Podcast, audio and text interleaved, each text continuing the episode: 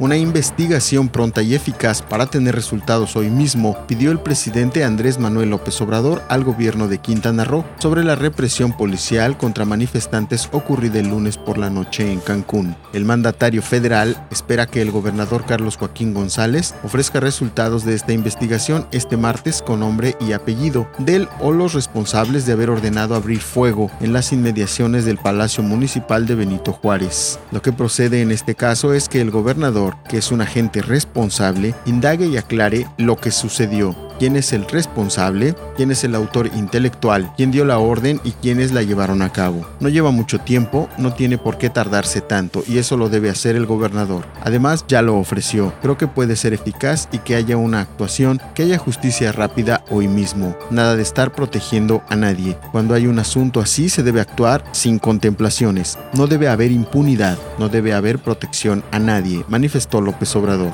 El jefe del Ejecutivo Federal adelantó que, en el supuesto que no fueran satisfactorias las indagatorias de autoridades estatales, debería intervenir la Comisión Nacional de Derechos Humanos y en su caso hasta la Fiscalía General de la República. López Obrador recalcó que en ningún caso se debe recurrir al uso de la fuerza para atacar a la ciudadanía porque esas son actitudes autoritarias.